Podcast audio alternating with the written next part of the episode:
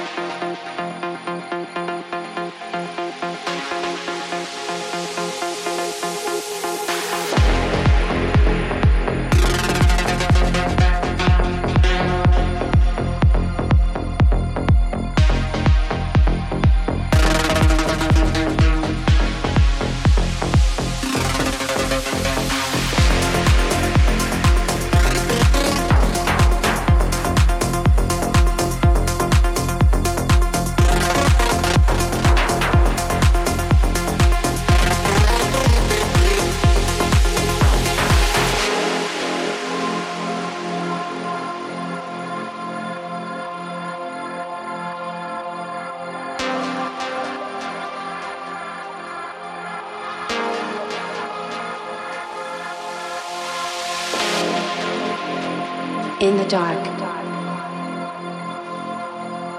we can shine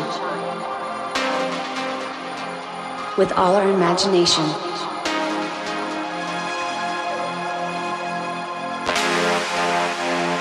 In the dark, you have the power to free all your fears. You have the power.